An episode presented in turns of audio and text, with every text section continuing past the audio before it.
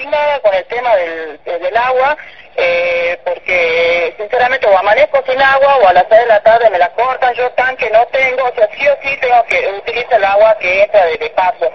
Eh, yo tengo chicos, eh, sinceramente no no sé qué quieren cobrar, porque encima si uno no paga el agua, vienen y te cortan no solo el agua, sino la luz también, porque viene todo junto, en tachos, eh, para poder lavar, para poder bañar los, chicos, eh, lavar los platos,